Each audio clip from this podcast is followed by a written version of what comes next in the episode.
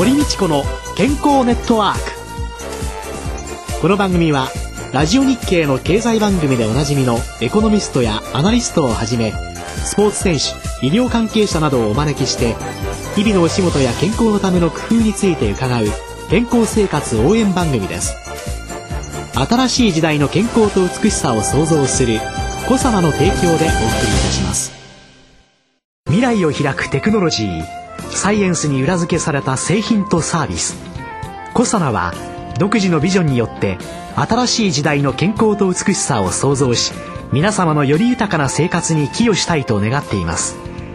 正直に科学する。私たちはコサナです。こんにちは堀道子です。宇野和夫です。今週のゲストはスリープストレスクリニック院長の林田健一さんです。林田健一さんは平成8年に東京慈恵会医科大学を卒業後大学の精神医学講座へ入局されまして慈恵医大附属病院と青戸病院で外来病棟診療を担当されました。睡眠学を専門とされ睡眠時無呼吸症候群不眠症時差ボケナルコレプシーなどに関する臨床研究にも携わり渋谷の神経研究所附属代々木睡眠クリニック川崎の太田睡眠科学センターで睡眠障害の専門治療に幅広く取り組んでいらっしゃいました。平成19年11月にスリープストレスクリニックを開設され睡眠とストレスに悩む人々の身近な相談役としましてストレスケアの研究と実践に日々ご活躍中でございます。よろしくお願いいたします。よろしくお願いします。よろしくお願いします。いやね私薬局の店頭に立っておりますとね、はい。睡眠に対して本当に皆さん誤解されてるっていうのよくあるんですよね、眠れない眠れないってどのくらい寝てるんですかって言ったらね6時間ぐらいだって、6時間寝てらっしゃるいいんじゃないのかなって 思ってしまったりするんですけれども、8時間寝なきゃいけないんだとかね、何時には寝て何時ぐらいに起きるのが理想的なんだとかね。っていうようなことをよくおっしゃるんですけれども、先生そもそも睡眠っていうのは何なのか、そうですねえーええそしてその睡眠に対して一般の方があもう少しこうここちょっと誤解じゃないのって先生がお感じになっているようなことってどんなことがあるのか今日は教えていただけますでしょうか？そうですね。あの、睡眠はもうすべての人に毎晩訪れる現象ですので、関わらない人はいないわけですよね。じゃあ睡眠はなんで寝るのか？大体今日本人の平均睡眠時間が7時間、まあ、26分とか、それぐらいのデータ出てると思うんですけども、そうすると24時間のうちの約3分の1は寝て過ごすというのは非常にもったいないって感じる方と、逆に布団の中はすごく心地よいって感じる方といらっしゃると思うんですが、まあそもそもやっぱり人間は寝ないといけないわけですね。寝るために人間は生まれてきたわけではなくて、やっぱり残りの3分の2の起きてる間を生き生きと過ごすためのやはり睡眠はメンテナンス。休息であるというのが睡眠の役割だと思います。ええですから心と体の休息このために人間は夜寝てそれによって翌日の昼間を生き生きと活動するというために睡眠があると思うんですね。心と体の休息。そうですねはい、体だけじゃないですね。そうです心と体ですね。はいはい。そうすると実際にこう皆さん眠くなって寝て、あるいはその夢を見たりとか、あるいは時々寝ぼけて歩いてっちゃったりするとかいろいろあるみたいなんですけれども、睡眠っていうのはただずっとその寝てる7時間っていうのが一生ではないですよね。よくレムとかノンレムとかって言われるんですけど、ねこの寝つきから起きるまでのこの睡眠の変化とか、心と体っていうのはどうやって休んでるのかとか、そうですねはい、そのあたり教えていただけますか？そうですね。睡眠時間のまあ長短、あるいは長さというのもあると思うんですけど、一晩の睡眠の中に大きく分けて2つの性質の睡眠があるんですね。えレム睡眠と呼ばれているものと、えこれ以外をノンレムといって、えレムとノンレムで大きく性質2つに分けます。レムというのは、まあ、英語で REM。えこれラピッドアイムーブメントと訳すんですけど、その名の通り、急速眼球運動ですね。目玉が右、左にギョロギョロっと動いている。この状態がレム睡眠。あのよく猫なんか見てるとね、寝てるところ、はい目がふんふんふんふんって、動いてますよね。このレム睡眠っていうのがまあ90分周期ぐらいで寝てる間に訪れるんですね。で、この間を、えー脳が休まっていく過程でノンレムという睡眠が補っているような形。えーノンレム睡眠っていうのは浅い方から1、2、深い方で3、4と深さによって4段階分かれてます。出てくると、まあ、大脳皮質のですね、覚醒を維持している神経が、えーだんだん睡眠とともに活動が休まってくる。セロトニンだとかですね、ノルアドレナリン、ヒスタミン、こういった神経が覚醒を司っている神経が夜になると活動が下がってくる。これによってまずノンレム睡眠から脳は寝ていくわけですね。そうすると1時間半ぐらい、約90分ぐらいしてくると、今度はレム睡眠っていうのが、まあ、アセチルコリン、コリン系の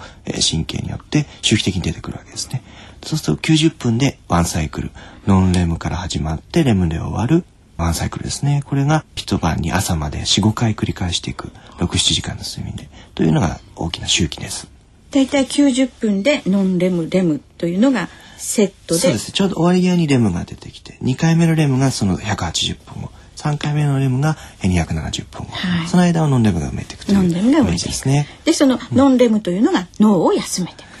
そうですね。あのと考えていいですか？うん。ノンレムの時っていうのは非常に心拍が下がったりですね、体温が下がったりっていう、ええ。まあ深い睡眠で、まあ体が休まってるような状態。はい。で、レム睡眠っていうのは意外と脳が起きてるような状態で、脳は割と覚醒状態に近いんですね。ええただ、レム睡眠の時っていうのは筋活動が全部下がってる。体で唯一、顎の筋肉までも力が抜けるのはレム睡眠の時で。そうするとレムの時は筋肉がクタクタになってるって考えればそうですね。ただ、まあ頭が働いてるっていうのもあるんですね。働いてるで、えっと、体は一番心拍なんかも下がってるのはノンレムの時なんでただ筋活動は下がってるんで、これ意外と難しいんですけど、体の睡眠という心の睡眠って言われてるんですけど、まあその逆の見方って考え方も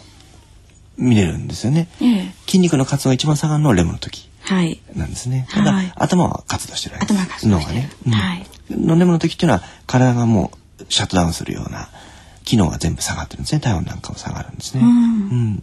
そうするとそのよくですね赤ちゃんなんかで手を触って熱いとあ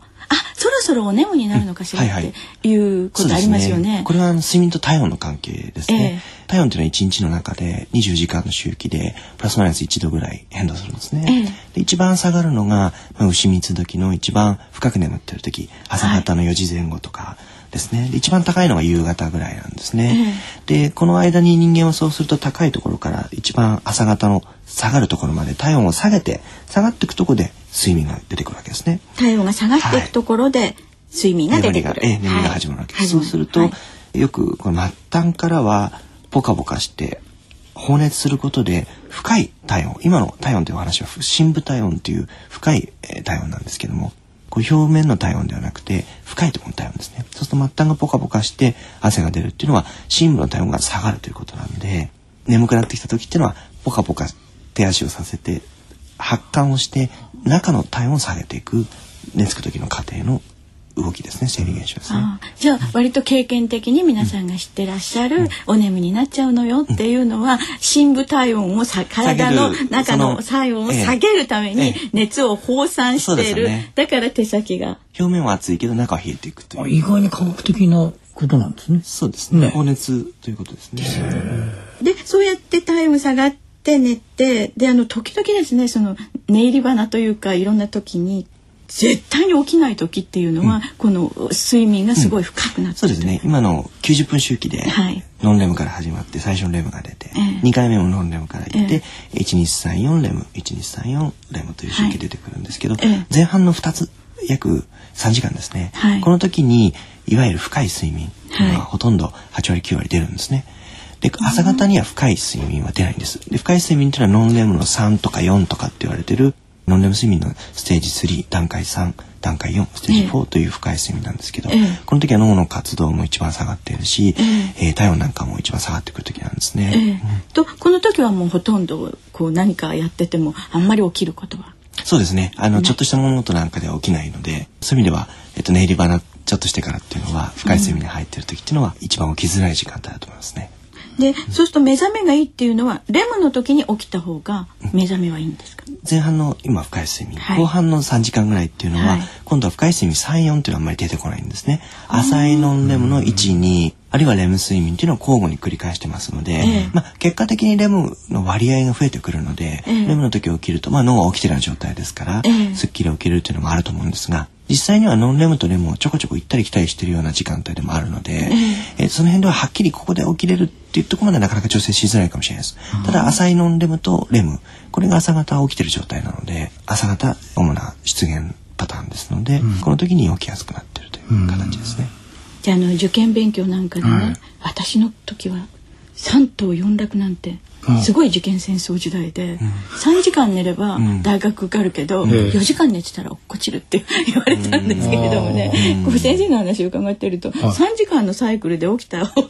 ええ。いいような気になりますよね。4時間よりはいい場合がありますね。そのレムでちょうど起きるっていう点ではですね。あと前半の3時間っていうのはその深い睡眠が取れるところなんで、とりあえず体が休まったっていう感覚は得られることは得られると思います。ただ最近の研究だとやっぱり睡眠っていうのはやっぱ記憶の固定とかですね、はいはい。やっぱり学習効果にしっかり必要なので、えーやっぱり睡眠の後半までしっかり一晩の、おまあ、6、7時間睡眠っていうのを取った方がやっぱり作業能率とか学習効果が上がるという報告もあるので、やっぱりちゃんと寝ないと試験の成績は上がらない可能性が高いですね。であの時々あのショートスリーパーとかロングスリーパーとかって言われる、もう本当にどうしてあの人はあんな睡眠時間短くていいのっていう人といらっしゃるけど、これ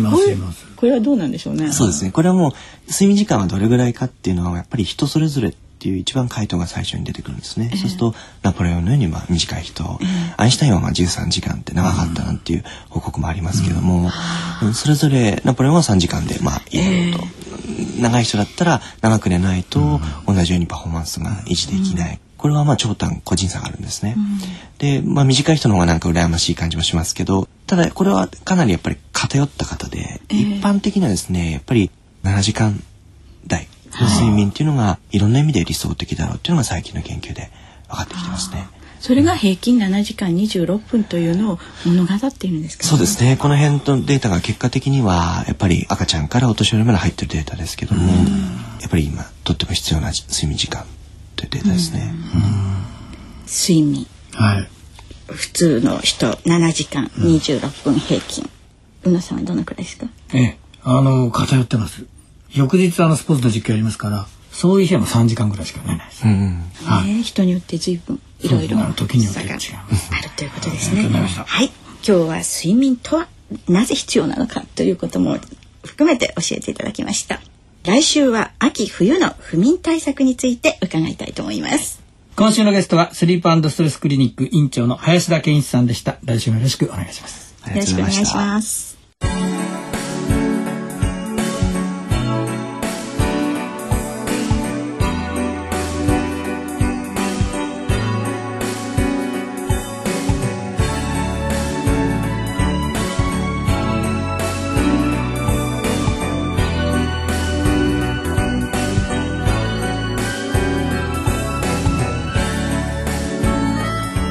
今週もですねリスナーの方ですね質問にお答えいただきたいと思います。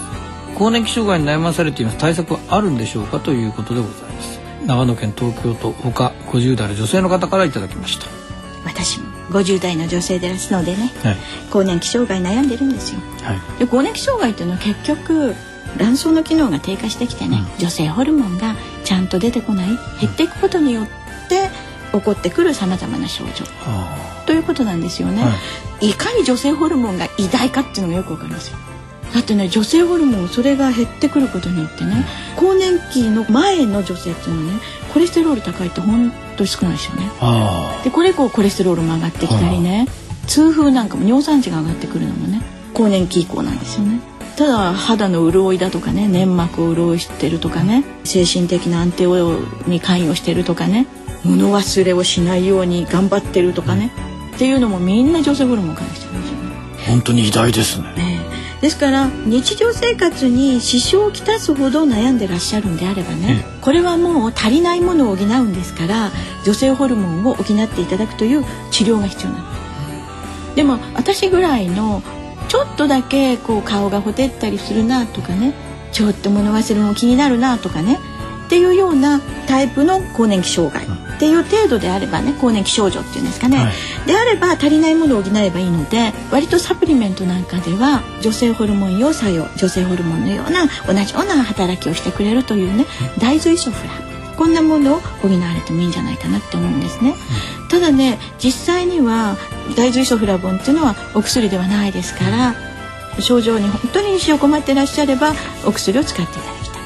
しかしこの大豆イソフラボンだけじゃ補っていけばいいかっていうとね決してそうではなくって普段何ともなかったのに更年期以降になってきたらね夜は足がもうパンパンにむくむわって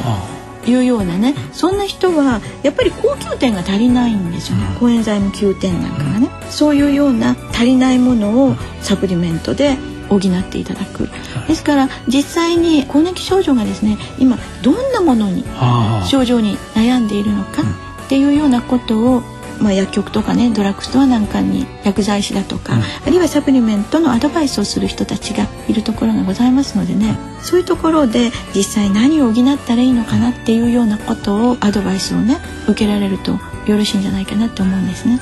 で参考までに私が自分の更年期症状の中で補っているのは大豆イソフラボンと、まあ、高級点、そしてもちろんですね男性もですね、男性の更年期障害っていうのはあるわけでありまして。男性の方用のサプリメントなんかもね、ありますので日常生活にものすごく困るっていう程度じゃなければ、私はサプリメントで対応していただきたい、そしてもうまさに足りないものを補うのがこのサプリメントの王道ですから、ね、まさにそうですね。えですからぜひですね大豆イソフラボン。でこの大豆イソフラボンのサプリメントなんかもですね、うん、実は腸の中に入って吸収されやすい形に腸内細菌によって変化して初めて吸収されるものとですね、うん、それからもうそんなの全然関係なくって、えー、そのものものがあの吸収できるというような大豆イソフラボン型アグリコン型なんて言うんですけれどもねそういうのが違いがいろいろありますので同じ大豆イソフラボンでも、うん、ぜひアドバイスを受けてお使いになってみるとよろしいんじゃないでしょうか。はい。番組サイトのサプリメント商品情報ぜひ皆さん参考になさっていただきたいと思います。来週もスリーパンドスペースクリニック院長の林田健一さんをゲストにお迎えしましてお送りいたします。お相手は堀道子と宇野和夫でした。それではまた来週。ごきげんよう。堀道子の健康ネットワーク。健康と美容についてもっと詳しく知りたい方は是非コサナのサイトへ。検索で「コサナ」カタカナで「コサナ」と入力してください。この番組は新しい時代の健康と美しさを創造する「コサナの提供でお送りいたしました。